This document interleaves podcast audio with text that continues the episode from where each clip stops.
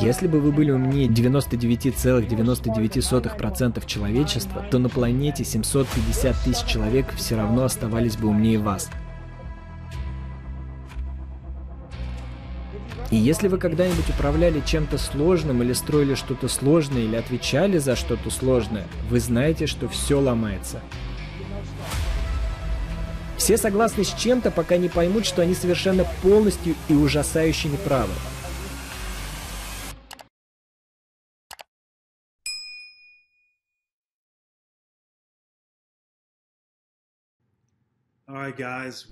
Всем привет! Добро пожаловать в девятый эпизод Sailor серии. Мы уже начинаем подводить итоги и затрагиваем некоторые макроэкономические вопросы и подводим беседу к философскому заключению.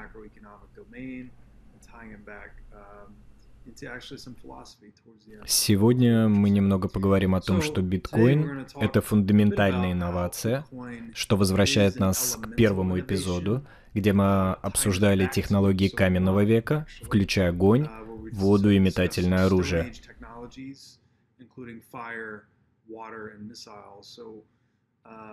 Мы доказываем, что биткоин — это фундаментальное изобретение сродни одной из этих технологий каменного века.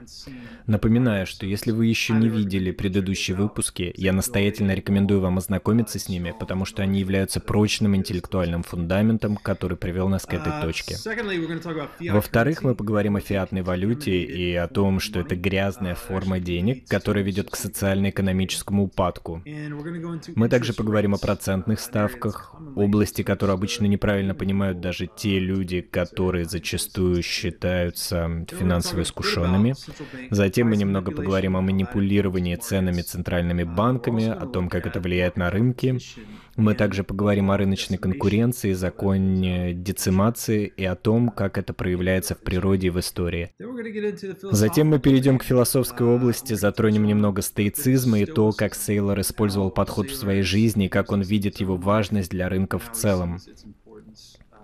Наконец, мы завершим нашу беседу обсуждением антихрупкости и энергии жизни with a bit of discussion on anti-fragility and the vitality of life. So, так что я в восторге от uh, этого еще одного сумасшедшего эпизода с невероятным Майклом Сейлором. Погнали! Вроде как целью человечества было направлять энергию, используя наш интеллект. Именно так мы развили все, по сути. И мне uh, вспоминается цитата Альфреда Норта Уайтхеда, которую я перефразирую. Он сказал, что обычно люди говорят, что нужно думать, прежде чем действовать. Но на самом деле цивилизация развивается благодаря тому, что мы можем выполнять более важные операции, не думая о них. То есть мы можем встроить эти определенные важные действия в протокол, о котором нам не нужно много думать. Это освобождает нас для других дел. Это своего рода слои, на которых мы построили цивилизацию. Кажется, что цифровая эпоха, в которую мы вступаем, это нечто радикально новое. Она кажется такой же глубокой, как эпоха Возрождения или Просвещения. Как вы считаете, мы эволюционируем вместе с инструментами, которые мы создаем?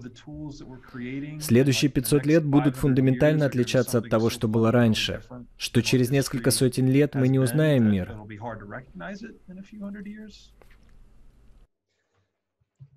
Я действительно считаю, что создание биткоина и создание первой эффективной криптосети — это фундаментальная сила, которая является настоящим изобретением сродни открытию огня или открытию атомной энергии или открытию... Мы можем составить список из множества фундаментальных вещей.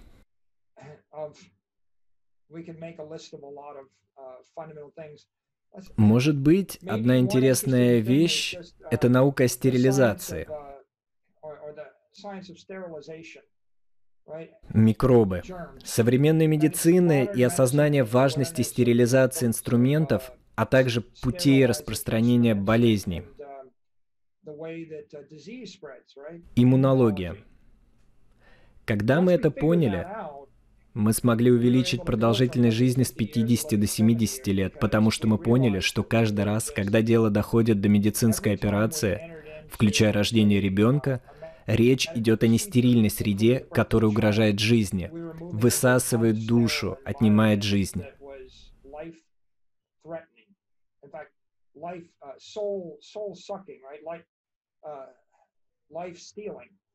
Смертность от родов была огромной, так? Средняя продолжительность жизни была небольшой, и нам нужен был этот прорыв, чтобы понять, что кругом нас полно микробов, и очень простое решение – мойте руки, стерилизуйте инструменты.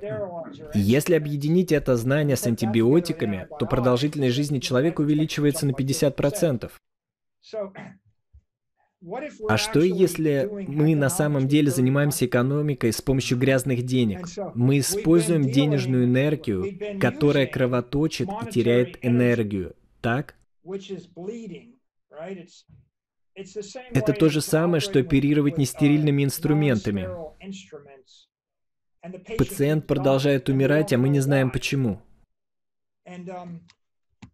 Значение биткоина в том, что мы переходим от дефектных денег, которые находятся где-то между токсичными, они могут быть просто неэффективными и терять 2, 3, 4% своей стоимости в год, или они могут быть абсолютно токсичны, когда они теряют 10-15% стоимости в год. Чем использование токсичных денег отличается от использования токсичных инструментов, когда я делаю вам операцию? Чем это отличается от того, чтобы кормить вас токсичной пищей? Я думаю, что мы прорываемся в этот новый мир, мы стерилизуем наши инструменты, мы шифруем наши деньги, мы переходим к науке нетоксичной экономической энергии.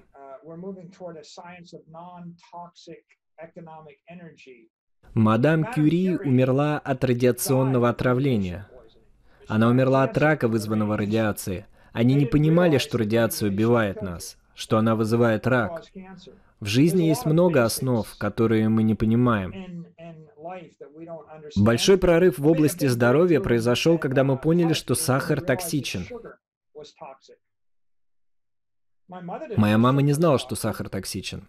Обычная мудрость и правительственные советы гласили, что нужно есть четыре группы продуктов и придерживаться низкокалорийной диеты, а крахмал и сахар – это нормально. И, конечно, теперь мы знаем, что слишком много крахмала и слишком много сахара делают вас инсулинорезистентными, вызывают диабет второго типа и рак. Моя мать стала диабетиком, набрала лишний вес, заболела раком. Мы думали, что это просто несчастье. Врачи говорили, мы не знаем, почему такие вещи происходят, это просто прискорбно. Если бы я мог вернуться в прошлое, я бы сказал, я точно знаю, почему это происходит, я точно знаю, как это решить. Например, не ешьте сахар, не ешьте крахмал, прекратите есть, поститесь. Я никогда не ем раньше часа дня. Я ем только в 8-часовой промежуток, и я могу не есть 2-3 дня. Я соблюдаю пост и не пью ничего с сахаром. Если хотите жить долго, не пичкайте себя сахаром, он токсичен. Инструменты токсичны, микробы токсичны. Мы убили Джорджа Вашингтона, ему пускали кровь, пока он не умер. Токсично. Деньги токсичны. Это фундаментальная проблема. Деньги токсичны. Я имею в виду, это фундаментальная проблема инфляции. И если мы перейдем к обсуждению инфляции, то все продолжают думать, что инфляции нет, потому что все ориентируются на рыночную корзину потребительских товаров. И если вы посмотрите на США и Европу, они исключают продукты питания и энергию из корзины потребительских товаров и говорят, мы исключили из индекса высоковолатильные продукты питания и энергию. Но высокая волатильность означает, что цена на них выросла. А если бы вы их добавили, то ИПЦ бы изменился. Другими словами, волатильность — это сигнал. Мы исключили из нашего индекса цен все, что действительно меняется в цене. Это буквально джедайский трюк. Это такая ментальная гимнастика 80 уровня. Это как у нас есть индекс потребительских цен, но мы убрали из него цены, которые меняются. У нас есть индекс потребительских цен, ну, во-первых, это не скаляр, это вектор. Это безразмерный вектор, динамически изменяющийся во времени. Вы просто создали скаляр. Мы создали рыночную корзину товаров, которые, по нашему мнению, вам нужны. Да, ваша корзина товаров — это то, что я хочу. Рыночная корзина вещей, которые вы хотите, не включает активы. Нет, я бы никогда не хотел покупать активы. Только богатые люди покупают активы. Бедные люди не покупают активы. Как бедные люди стали богатыми? Чтобы перейти от бедности к богатству, нужно покупать активы. Я не превратился из бедного в богатого, не покупая активы и не создавая их. Чтобы стать богатым, вы создаете активы или покупаете их. Так что вся область инфляции дефектна. И ирония заключается в том, что 99% экономистов, которые говорят об этом, уже приняли представление о том, что рыночная корзина потребительских товаров и услуг является приемлемой и допустимо исключать из нее энергию товары. И я никогда не видел экономиста, который сказал бы, Почему бы нам не определить, что именно работающий 22-летний молодой человек захочет купить к 32 годам? И вот одна вещь – ранний выход на пенсию. Я хочу купить ранний выход на пенсию к 32 годам. Как мне это сделать? Мне нужно купить облигацию, которая выплачивает мне 75 тысяч долларов в год без рисковых процентов. И эти 75 тысяч в год мне нужны для оплаты расходов на жизнь. И если процентная ставка составляет 7%, то для этого мне понадобится миллион долларов. И если процентная ставка снизится до 0,7%, то мне понадобится 10 миллионов долларов. Таким образом, с 2010 по 2020 год процентная ставка снизилась до 60 базисных пунктов по 10-летней государственной облигации, что означает, что облигация подорожала с 1 миллиона до 10 миллионов. Это означает, что 22-летний молодой человек страдает от 22% инфляции при досрочном выходе на пенсию. Но поскольку этого нет в корзине, поскольку это не то, что вы когда-либо захотите им дать, инфляции нет. На самом деле вы можете отследить это и увидеть, что уровень инфляции меняется по тысяче различных показателей. Если вы просто начнете с простого принципа, инфляция – это корзина продуктов, услуг или активов. Если бы вы просто сделали это, это было бы равносильно тому, чтобы сказать, возможно, Солнце вращается вокруг Земли, возможно, Земля вращается вокруг Солнца. Давайте выясним, что именно. Кто-нибудь когда-нибудь задавался вопросом, должна ли корзина включать активы, или продукты, или услуги? Никто даже не ставит под сомнение саму базовую предпосылку. Это пагубное правило пропаганды, и оно приписывается Йозефу Геббельсу в нацистском режиме, который сказал, и это также приписывается Агилве, так что, возможно, это апокриф, но он сказал, все наши фокус-группы показывают нам и говорят нам, что мы не можем заставить людей о чем-то думать.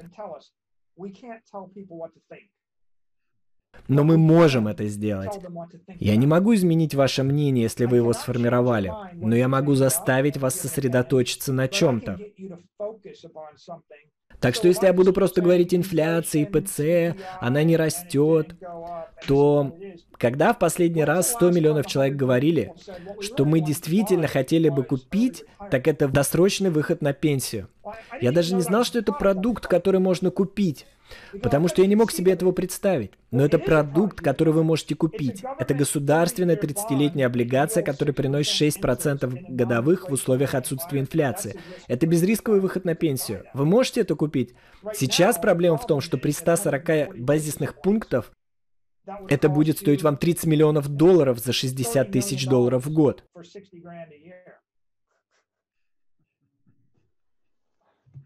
Как мне сделать это при зарплате в 75 тысяч долларов в год, сэкономив 15 тысяч? Если я зарабатываю 500 тысяч долларов в год и откладываю 100 тысяч, э, знаете, я плачу 200 тысяч долларов налогов, зарабатываю 300 тысяч, откладываю 100 тысяч.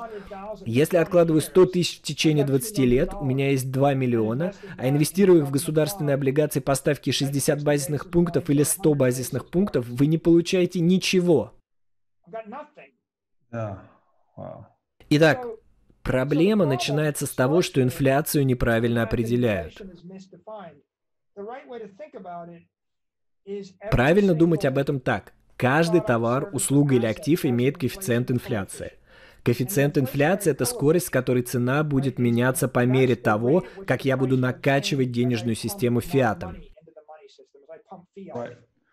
Коэффициенты варьируются и зависят от дефицита актива, спроса на него, информационного содержания актива, а также материальных затрат или переменных затрат на актив.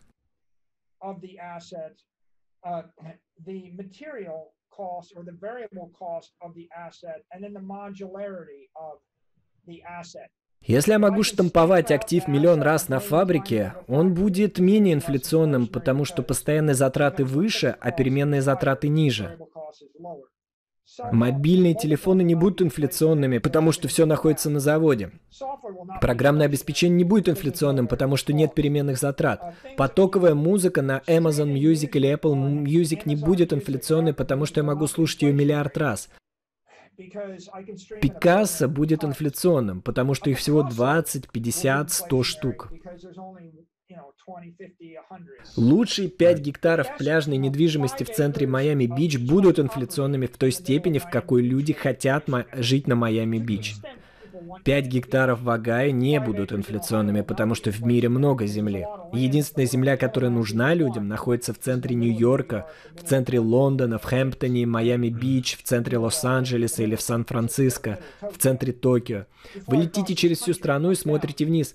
Там достаточно земли, чтобы разместить 10 миллиардов человек на 5 гектарах для каждого. Она просто должна быть востребованной и редкой. Могу я задать э, вопрос по этому поводу? Итак, сам коэффициент, на мой взгляд, является продуктом редкости товара или услуги по отношению к редкости денег, в которых он номинирован. Так что, если предложение денег опережает производство товара или услуги, этот товар или услуга будет расти в цене, верно? Так что, как вы понимаете, это не одна переменная. Не ИПЦ является инфляцией. У всего есть свой собственный уровень инфляции. И вторая часть этого вопроса. Почему повествование об инфляции настолько искажено? Считаете ли вы, что это делается намеренно правительствами, которые явно имеют большие долги? Я не вижу в инфляции никакой справедливой выгоды. Это просто механизм перераспределения богатства, и я не понимаю, почему власти так ложно интерпретируют определение. 200 лет назад люди думали, что нужно пустить Джорджу Вашингтону кровь, чтобы спасти его жизнь. И все с этим согласились и ему пускали кровь, пока он не умер. Вся суть в смене парадигм. Все согласились с тем, что Солнце вращается вокруг Земли. Все согласились с тем, что мир плоский. Все соглашались, что люди никогда не будут летать. Все согласны с чем-то, пока не поймут, что они совершенно полностью и ужасающе неправы. Итак, в данном конкретном случае я вливаю в систему кучу ликвидности. Допустим, есть энергия на 50 триллионов, а я вливаю в систему деньги на 10 триллионов. То есть энергия по-прежнему стоит 50 триллионов долларов, но теперь денег в системе на 20% больше, так? Итак, у меня есть продукт, и я могу измерить содержание чистой энергии в этом продукте. То, если это стопроцентная чистая энергия, то цена должна вырасти на 20%. Если я увеличиваю денежное предложение на 20%, предполагая, что это полностью ликвидный и востребованный продукт. Какой пример можно привести? Может быть, облигация, чистый финансовый инструмент, что-то, что...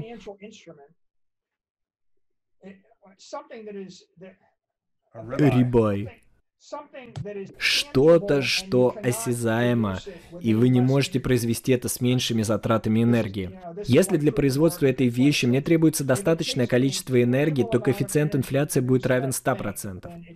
С другой стороны, стоимость производства потокового видео на YouTube Энергозатраты составляют 1% от добавленной стоимости или стоимости использования, а 99% потребительской стоимости – это информация. Причем информация, не являющаяся редкой.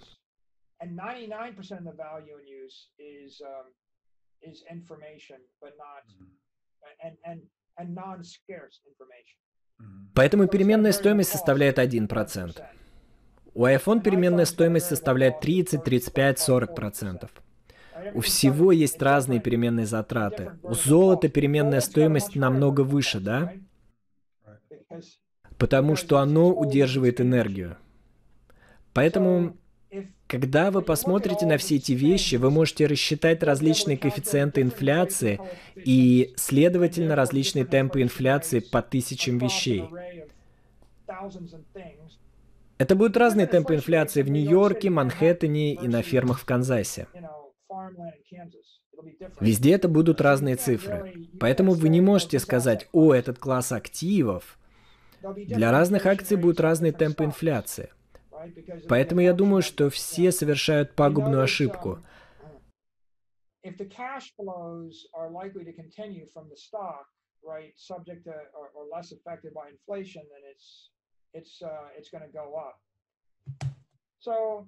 Uh, I think that the pernicious mistake everybody makes is они не думают о плотности энергии и плотности информации своих продуктов, услуг и активов. Они не применяют закон сохранения энергии.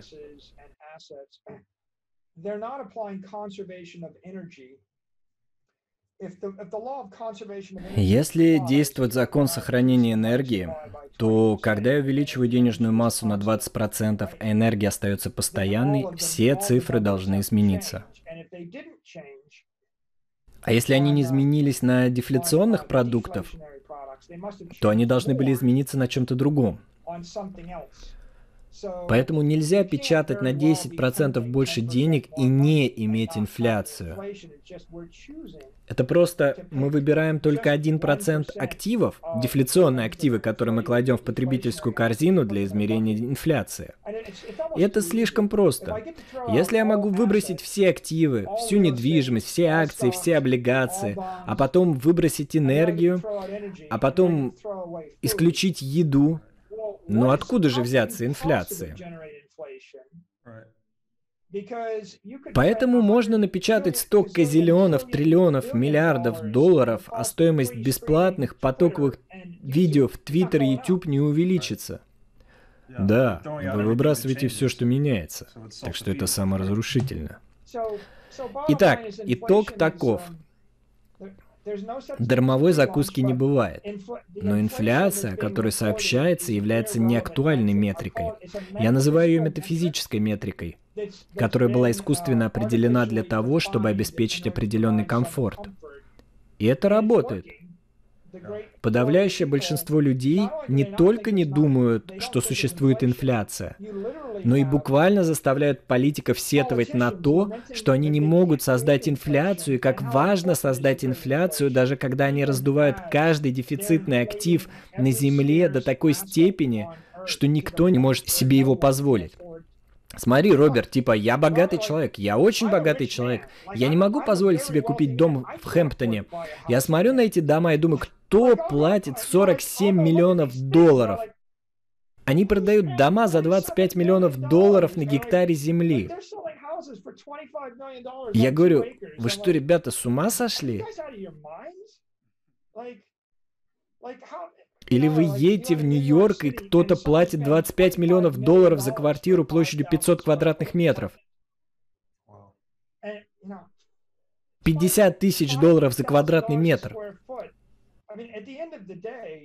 В конце концов, это непристойно. И вот что вы видите. Мы имеем 10-20% инфляцию за последние десятилетия, которая отражается на всех редких вещах, которые имеют высокую энергетическую ценность.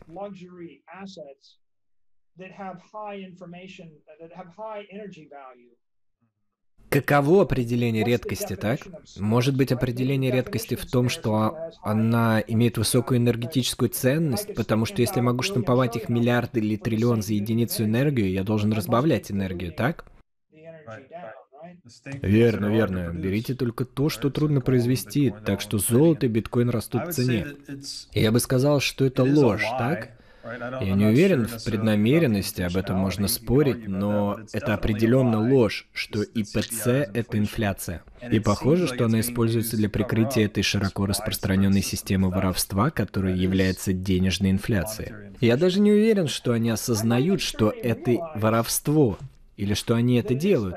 Я наполовину убежден, что 80% людей в правительстве даже не понимают, что метрика инфляции неправильная метрика и не имеет никакого значения. Ну, это как будто я горю, а сам пытаюсь вычислить температуру на счетчике в трех метрах от меня. И я сгораю, но пытаюсь понизить температуру на термостате. Я думаю, что они просто не чувствуют боли. И из-за этого мы переходим к вопросу о процентах, так? Если вы думаете, что инфляция не наступит, поэтому вы продолжаете печатать деньги и снижаете процентную ставку, то проблема, которую мы имеем на самом деле, это просто война за валюту, война за время. Мы делаем деньги токсичными, если вы держите валюту на руках. Как только вы поймете, что реальный уровень инфляции составляет 10-15%, потому что именно такими темпами росли активы, тогда вы поймете, что любая валюта, которую вы держите, вытягивает энергию из вашей жизни на 10% в год. Это почти как если бы я поставил аккумулятор, который разряжается на 1-2% в месяц. Я не могу хранить энергию. Знаете, другая метафора будет такой. Что происходит в человеческом теле, когда вы не можете накопить энергию? Это как, Роберт, если бы я взял тебя и бросил в центр, в центре полярного круга, где было бы минус 30 градусов, твое тело начало бы терять энергию со стремительной скоростью, и ты бы замерз до смерти. Это буквально как если бы я пришел к тебе в офис, понизил температуру до минус 10 градусов и заморозил тебя до смерти, потому что я вытягиваю энергию из твоей кожи. И что же ты будешь делать? Надо одеться и укрыться, так? Но что если ты не можешь этого сделать. Если ты богатый человек, то ты надеваешь шубу, так? Или, может быть, ты достаточно умен, чтобы понять, что делают богатые люди. Вы высаживаете их в Арктике, они садятся на свой самолет и летят на Карибы, где тепло, потому что они могут. А что делаешь ты, если ты беден? Я высаживаю тебя в Арктике или еще что похуже. Приезжаю в твой родной город и понижаю температуру до минус 10 градусов, и ты не можешь уехать. Но ты знаешь, это как будто я медленно замораживаю тебя до смерти. Я не делаю это быстро. Ты даже не понимаешь, что это происходит, если это происходит достаточно постепенно. Это как, я знаю, что я усердно работаю, но я просто не продвигаюсь вперед. Я много работаю, но не продвигаюсь вперед, потому что каждый раз, когда я кладу деньги в банк, цена на все продолжает расти. Цена дома в Майами-Бич была 1 миллион долларов на улице, где я живу, а потом стала 2, 3, 4, 5, 8, 10 миллионов долларов. Я не говорю о каждом десятилетии, я говорю о каждом годе. Я говорю о 2000-м, 2010-х годах, когда администрация печатала деньги так быстро, что у нас был жилищный бум, и все, кто владел домами, были счастливы. Они рефинансировали свои дома. Но вы смотрите на это и думаете, как это возможно, что люди купили этот дом в 98 году за миллион долларов, а меня просят заплатить 10 миллионов за тот же дом? Если вы работаете за наличные, то, как сказал бы Помп, если вы работаете за наличные и платите налоги, а потом кладете деньги в банк, то вы страдаете от инфляции. Теневой налог. У вас отнимают жизненную энергию. И это подводит нас к вопросу о реальной доходности. Если фактическая номинальная доходность составляет 1,5% по 30-летней облигации или 0% по краткосрочным, если уровень инфляции активов смешивается по всем ликвидным активам, акциям, облигациям и тому подобному, то, вероятно, сейчас он составляет 15%. Может быть, 12, 13, 14, 15. Но давай для приличия предположим, что это всего лишь 10%. Тогда реальная доходность составит минус 10%. Мы никогда не видели такого числа, напечатанного в СМИ. Никто не посмеет сказать, что у нас отрицательная реальная доходность 10%. Это вызовет панику. Но если вы думаете, что отрицательная реальная доходность минус 10%. Что происходит дальше? Вы говорите, ну, если мои денежные потоки от акций не растут более чем на 10%, то я теряю деньги. Единственная акция, которую вы можете купить с выгодой для себя, это та, где компания способна увеличивать свои денежные потоки более чем на 10% в год, верно? И тогда вы должны купить ее по достойной цене. Так что если денежные потоки растут на 20-30% в год, возможно, это хорошая сделка. Вот почему людям нравятся такие технологические компании, как Facebook, Google или Amazon. Потому что они были таковыми какое-то время. Я не знаю, будут ли они делать это дальше. Это намного сложнее в течение следующих 36 месяцев. Вероятность того, что увидите 20% денежного потока, намного меньше. Увидите ли вы 10%? Я не знаю. Какой процент S&P 500 увеличит денежные потоки более чем на 10% в этом году? Хоть один? 5-10%? Вероятно, не более 10%, так? Мы могли бы это выяснить, но если такого не происходит, значит вы теряете деньги. Конечно, это означает, что любые фиксированные облигации, которые не приносят 10% дохода, размываются в долгосрочной перспективе. Так что же с биткоином? Биткоин имеет положительную реальную доходность, потому что вы не получаете минус 10% обесценивания валюты.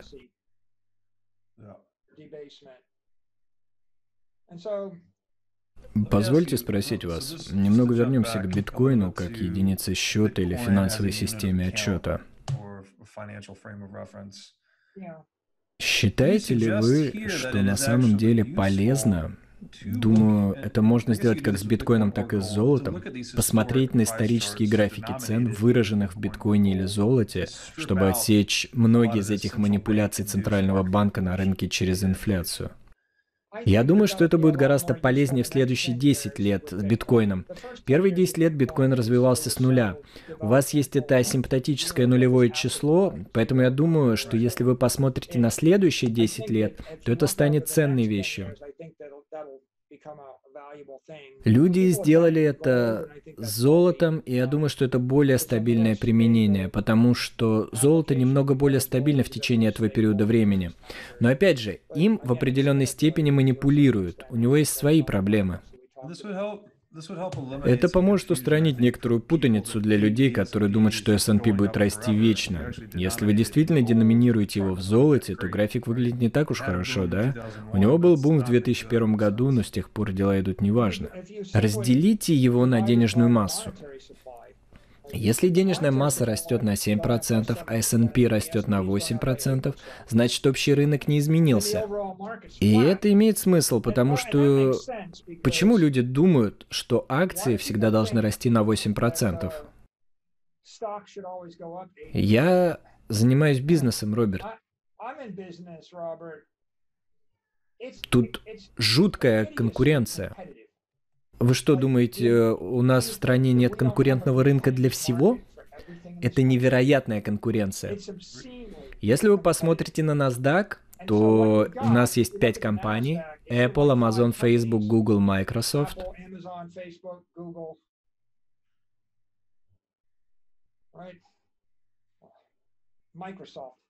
Эти пять компаний составляют 80% рынка.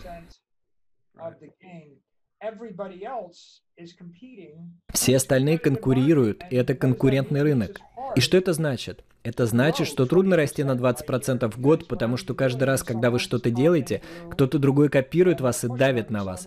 Так что если вы не получите доминирующую цифровую сеть, которая фактически будет являться монополией и иметь огромную экономию от масштаба при нулевых переменных затратах, низких переменных затратах, вам будет очень трудно работать. А большая часть S&P таковой не является той степени, в которой S&P не является Apple, Amazon, Facebook, Google, Microsoft. Это просто куча компаний, конкурирующих друг с другом. Поэтому можно подумать, что они будут расти с темпами роста производительности компаний в целом, которые составляют 2-3%. Если бы у вас были твердые деньги, кстати, возвращаясь к теории стоимости сети биткоина. Стоимость сети биткоина зашкаливает, взлетает до небес на ранних стадиях, когда происходит массовое принятие и массовый взрыв технологий, но на более поздних стадиях принятия S-кривой, когда она полностью распространяется и становится зрелой, она просто растет вместе с ВВП. Она растет вместе с производительностью людей в сети. Если они растут на 2% в год, то и он растет на 2% в год. Поэтому на зрелом рынке акций можно ожидать, что индексы акций, цены на акции будут расти вместе с ВВП. Если они растут быстрее, это денежная экспансия, так? Расширение денежной массы на 7%, увеличение ВВП на 1%, S&P должен вырасти на 8%. Это будет непропорционально.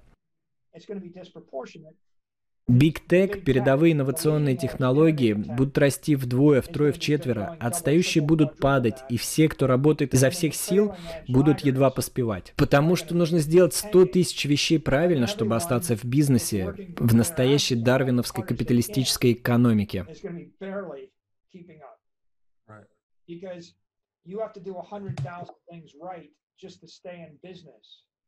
in a real Darwinian capitalist economy. То есть идти во флете – это уже победить 99% остального рынка. Это во флете. Чтобы быть на высоте, вы должны... Знаете, Amazon на высоте, потому что они обошли 15 тысяч компаний. Следующие две просто немного в порядке. Есть некоторые, которые идут во флете, а все остальные уничтожены из-за естественного эффекта. Это напоминает мне о червовой королеве из «Алисы в стране чудес», которая сказала, «Нужно бежать со всех ног, чтобы только оставаться на месте, а чтобы куда-то попасть, надо бежать как минимум вдвое быстрее». Я приведу другой пример. Существует три с половиной тысячи публично торгуемых компаний. Чтобы быть лучшим, вы должны быть лучше, чем 99-99% человечества. Это делает вас номером один из 10 тысяч человек. Если бы вы были умнее 99,99% человечества, то на планете 750 тысяч человек все равно оставались бы умнее вас. И 99% из них хотят иметь то же, что и вы, если у вас есть миллиард долларов.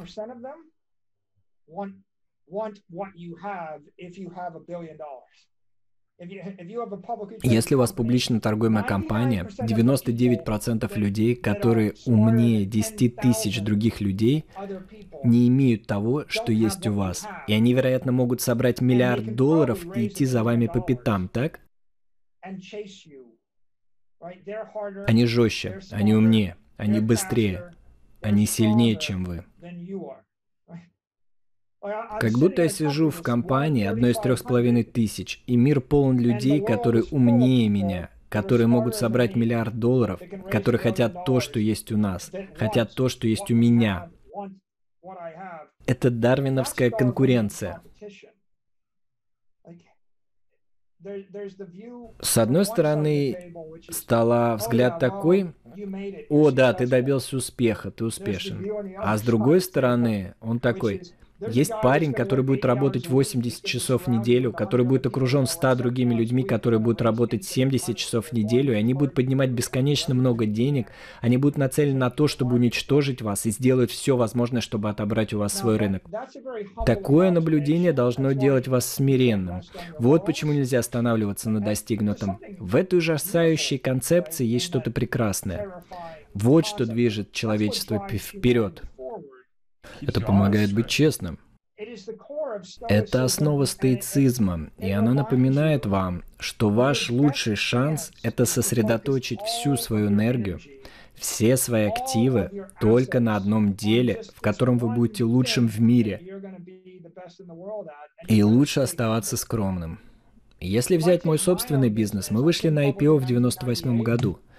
Смертность компании составляет 99%. 99 из 100 компаний, с которыми я конкурировал, исчезли. Среди моих коллег я единственный человек. Я говорю о 100 публично торгуемых компаниях. Есть, наверное, 500 руководителей, которые запустили бы компанию с 20, 30, 50, 100 миллионами долларов капитала, и все они исчезли. Вот что такое свободный и открытый рынок. Это то, что есть. Я имею в виду, что именно поэтому человеческая раса такая, какая она есть. Всегда есть кто-то. И когда они нападают, если вы отвлечетесь, если вы высокомерны, если вы толстый, тупой, счастливый, удобный, Они собираются съесть вас. А если вы наполовину сфокусированы или расфокусированы, они оторвут вам руку. А если вы полностью сфокусированы, тогда вы сможете среагировать. Если они делают что-то хорошее, вы направляете это, перенимаете это, развиваетесь, живете и становитесь сильнее. В противном случае вы сжимаетесь, и они вытесняют вас со своего рынка. Я кое-что заметил, и опять же, это очень стоическая вещь. Все считают, что когда ты молод, ты хочешь приобрести как можно больше. Поэтому молодые люди стараются покупать побольше вещей, молодые бизнесмены, потребители. Можете ли вы приобрести вещь? Это, как правило, самое простое препятствие, которое нужно преодолеть. Следующий вопрос. Сможете ли вы сохранить предприятие? Сможете ли вы оставаться конкурентоспособным? Это в 10 раз сложнее. И самое большое препятствие это, сможете ли вы коммерциализировать эту вещь или получить от нее прибыль? Сможете ли вы купить что-то или построить что-то и постоянно совершенствовать это, чтобы быть конкурентоспособным, а затем сделать это так, чтобы это было дешевле, чтобы вы могли брать за это больше, чем стоит то, что вы делаете? Это невероятно трудно. Поэтому обычно все думают, что они могут что-то приобрести, затем, когда они осознают требования к обслуживанию, они терпят неудачу, и очень немногие доходят до того, чтобы коммерциализировать что-то. Кстати, вы можете применить это к яхте. Все хотят купить яхту, а потом говорят, боже мой, это очень дорого содержать яхту, а я не могу позволить себе содержать ее. Вам приходится тратить 10% стоимости яхты в год на ее содержание. И тогда в какой-то момент возникает вопрос, сможете ли вы наслаждаться этой яхтой? Они говорят, ой, я трачу все свои деньги на нее, но у меня никогда нет времени, чтобы пойти прокатиться. Это просто безумие. Она висит у меня на шее, я должен избавиться от нее. Это пример слишком амбициозного стремления к приобретению, и он иллюстрирует закон децимации.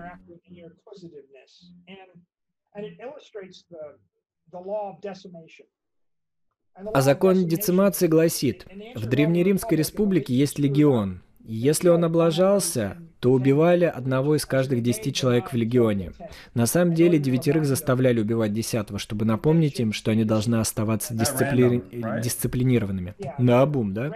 Да, случайность. Они не убивали их всех, потому что тогда бы не осталось легиона, но один из десяти погибает, если нарушить строй или отступить, так что это было их высшей мерой наказания, законом децимации. Но ты можешь применять это к чему угодно в жизни, Роберт. Но суть такова. Вселенная стремится к энтропии и беспорядку порядку. Если что-нибудь может пойти не так, оно пойдет не так. Это закон Мерфи.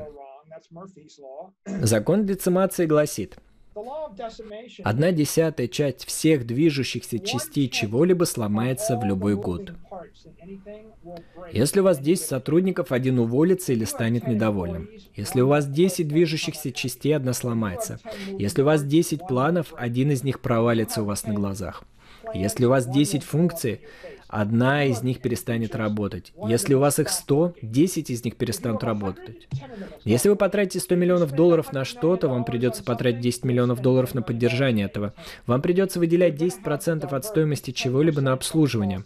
Я говорил о том, что Сталь будет служить вечно, если вы будете ее обслуживать. Большинство людей ее не обслуживает. Покраска стального корабля стоит кучу денег. Большинство людей составляют бюджет на приобретение, а потом недооценивают обслуживание, потому что у них нет скромности или жизненного опыта.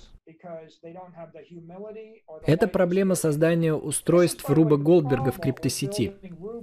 В этом проблема всей сложности эфириума и всей сложности некоторых этих вещей.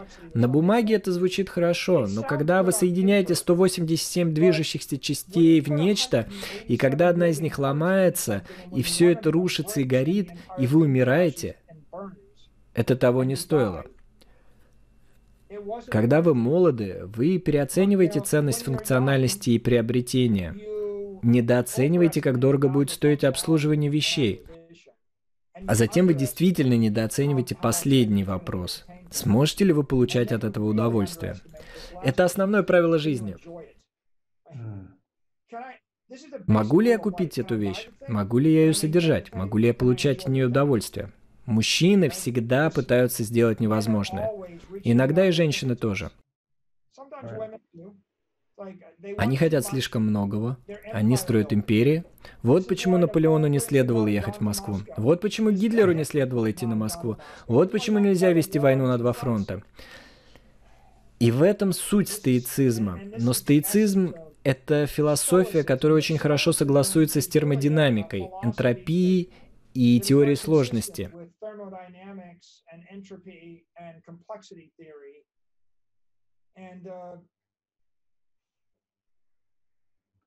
И если вы когда-нибудь управляли чем-то сложным или строили что-то сложное или отвечали за что-то сложное, вы знаете, что все ломается. Как вы думаете, Назовем это законом природы, эти 10% компонентов в сложной системе, которые ломаются ежегодно, ежегодно и требуют обслуживания. Связано ли это с религиозной десятиной, где на самом деле мы должны питать пламя 10% своей прибыли для поддержания института? Я думаю, что интересно, насколько часто вы видите, как эта цифра в 10% ежегодно всплывает. 10% это обязательство по обслуживанию яхты, 10% это обязательство по выплате десятины на протяжении тысячи лет, 10% это разумная оценка для дома со 187 лампочками, 18 из них перегорят. Эта цифра появляется снова и снова, и мое единственное реальное объяснение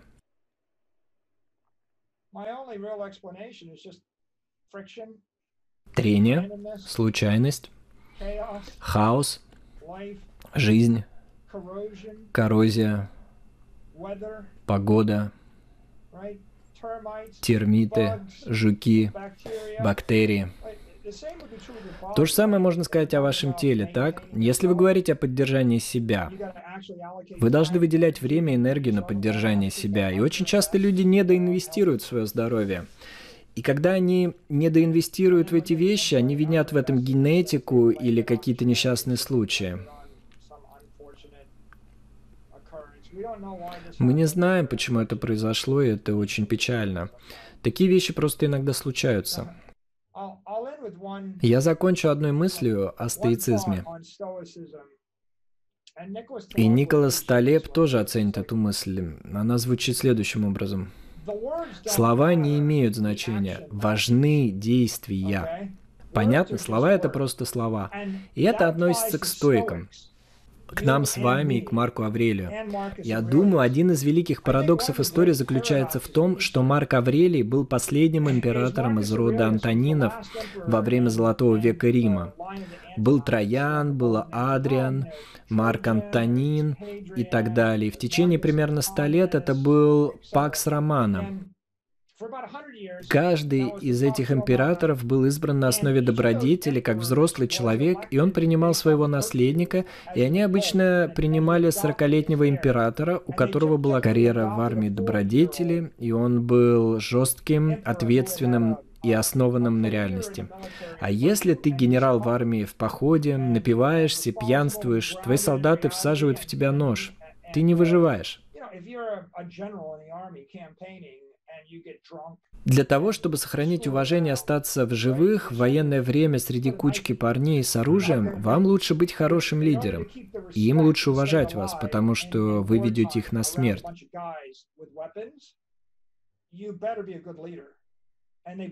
Так что если ты действительно поднялся через эту меритократию, возможно, у тебя был шанс.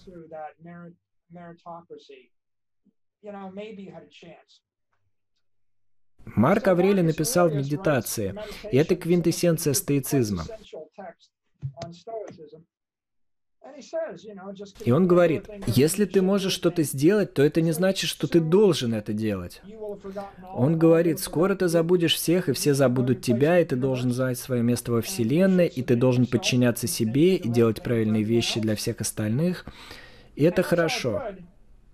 Но в конце концов, самым важным решением Марка Авреля за всю его карьеру, за всю его жизнь было решение о наследнике. И когда пришло время принять это решение, он потерпел неудачу. и назначил императором своего сына Комода. А Комод был несовершеннолетним, слабым морально и интеллектуально, и ни в коем случае не мог быть императором всего известного мира. И таким образом Марк Аврелий погрузил Римскую империю в хаос и беспорядок на сотни лет, что привело к гибели миллионов, если не десятков и сотен миллионов людей. Это ужасно. Ужасно.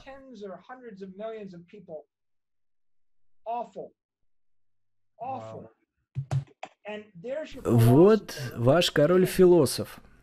Сегодня его вспоминают как человека, который написал хорошую книгу и был великим стоиком. Но если посмотреть на его действия, то на самом деле он совершил наименее стоический, самый глупый, самый бесполезный поступок из всех его предшественников. И это просто заставляет кровь стыть в венах. Да, я с нетерпением ждал возможности поговорить об этом, потому что я большой поклонник Марка Аврелия. Этот конкретный эпизод довольно хорошо показан в фильме «Гладиатор» для тех, кто не знаком с этой историей. Но он также известен как один из величайших императоров всех времен, так? До того момента, пока он не принял это роковое решение. Он был великолепен до момента престола наследия. В его руках была вся власть западного мира. У него были ключи, криптографические ключи от всех богатств и власти в Римской империи. В «Гладиаторе» подразумевалось, что он был убит своим сыном, но в учебниках истории довольно откровенно говорится, что он передал эти ключи Комоду, а Комод был катастрофой. И он был тем самым платоновским идеалом царя-философа, возможно, единственный успешный король-философ на протяжении всей истории. И я думаю, что одна из его цитат, которая мне очень понравилась, звучит так. «Человек никакой другой жизни не теряет, кроме той, которой жив, и живет лишь той, которую теряет». Стоицизм сыграл большую роль в моей жизни, и я думаю, что он необходим для всего, о чем мы сегодня говорили. Для этого вечного спора, который мы ведем с реальностью. Если вы не примете стоическую философию, как вам удастся сохранить себя?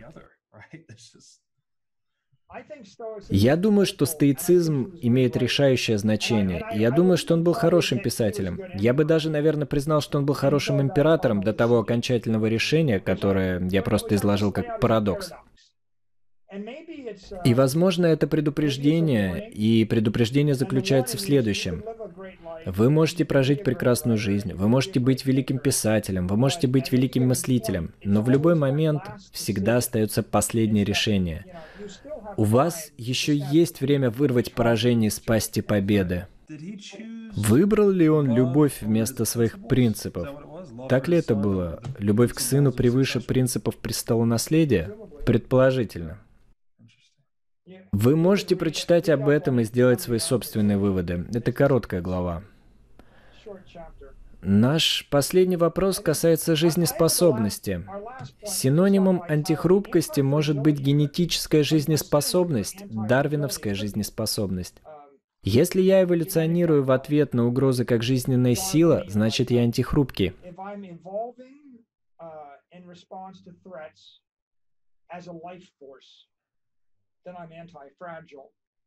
И это была знаменитая цитата Дарвина. Выживает не самый сильный, быстрый или умный вид, а тот, кто наиболее адаптивен к изменениям, что делает его антихрупким.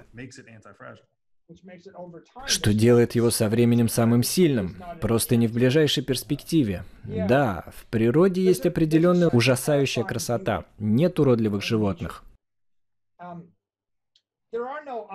Посмотрите на птицу, она прекрасна. Посмотрите на льва в дикой природе, он прекрасен. Ни у кого нет грязной шерсти, нет ничего нездорового, и это наш идеал красоты.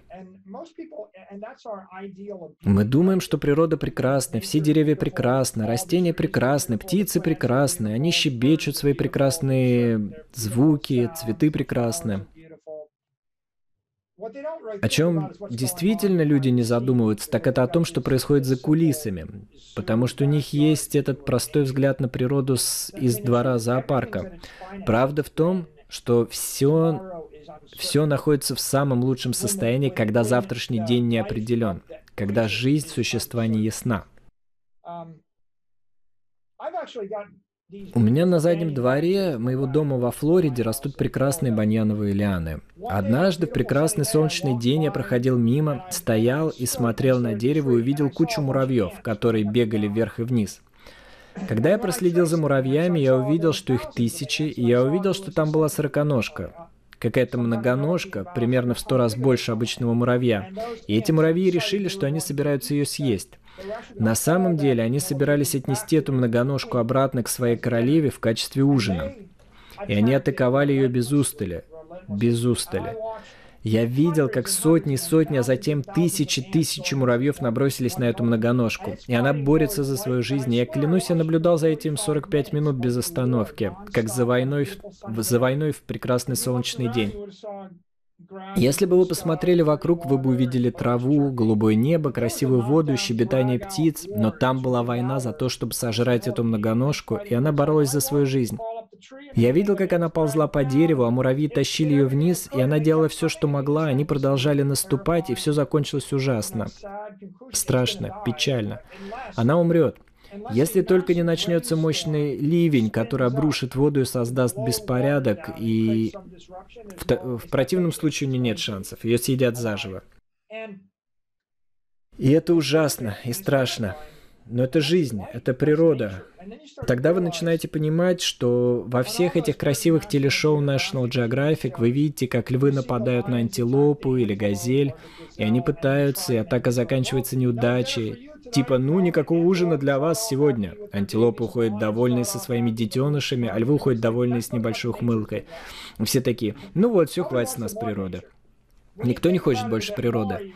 Когда вы подумаете об этом немного больше, вы поймете, ну у них будут неудачные вылазки 3-4 дня, они будут убивать одну антилопу в неделю, и 99% из них будут жить.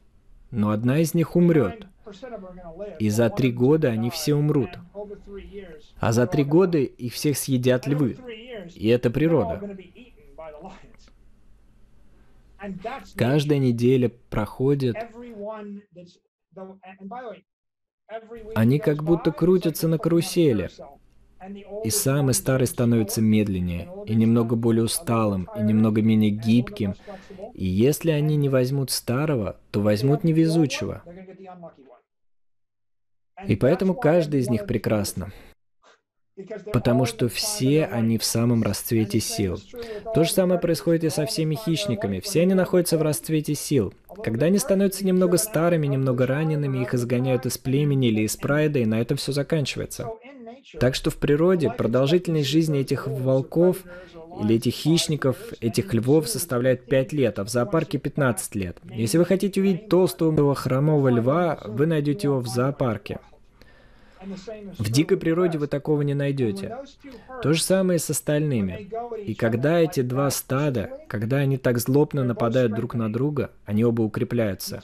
Вы, вы истребляете волков, олени перенаселяются, олени съедают все деревья, деревья умирают, они дестабилизируют набережную реки, река размывается.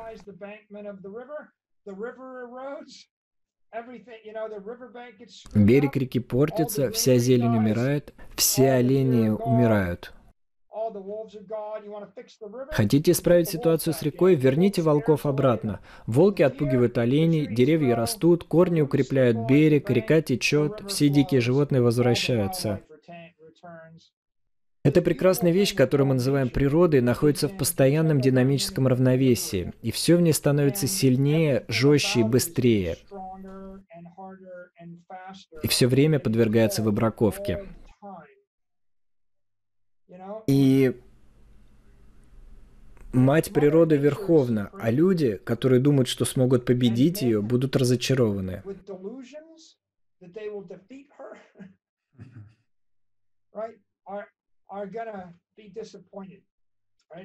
Я полагаю, что великая проблема заключается в этом парадоксе. Парадокс инженера против смотрителя зоопарка.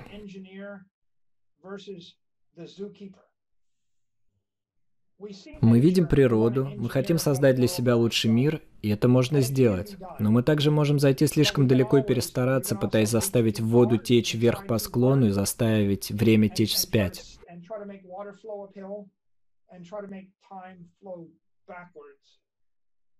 Мы можем попытаться погрозить кулаком матери природе, мы можем победить все эти природные силы, и если мы попытаемся это сделать, то потребление энергии будет расти экспоненциально.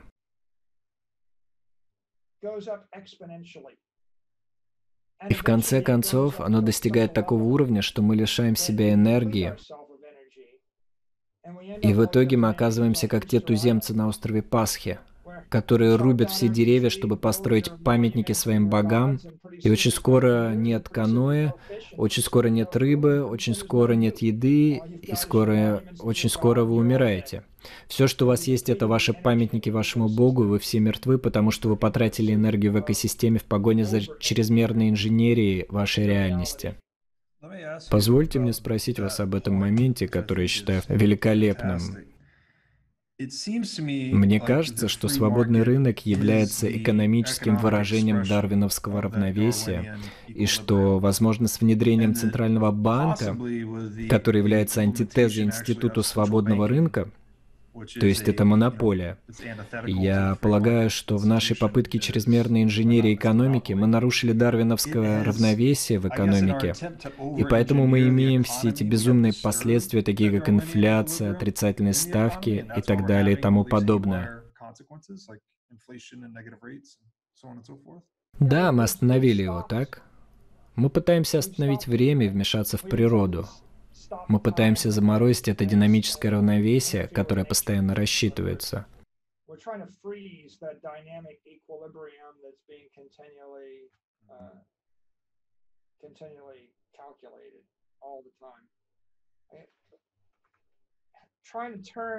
Мы пытаемся превратить природу в зоопарк.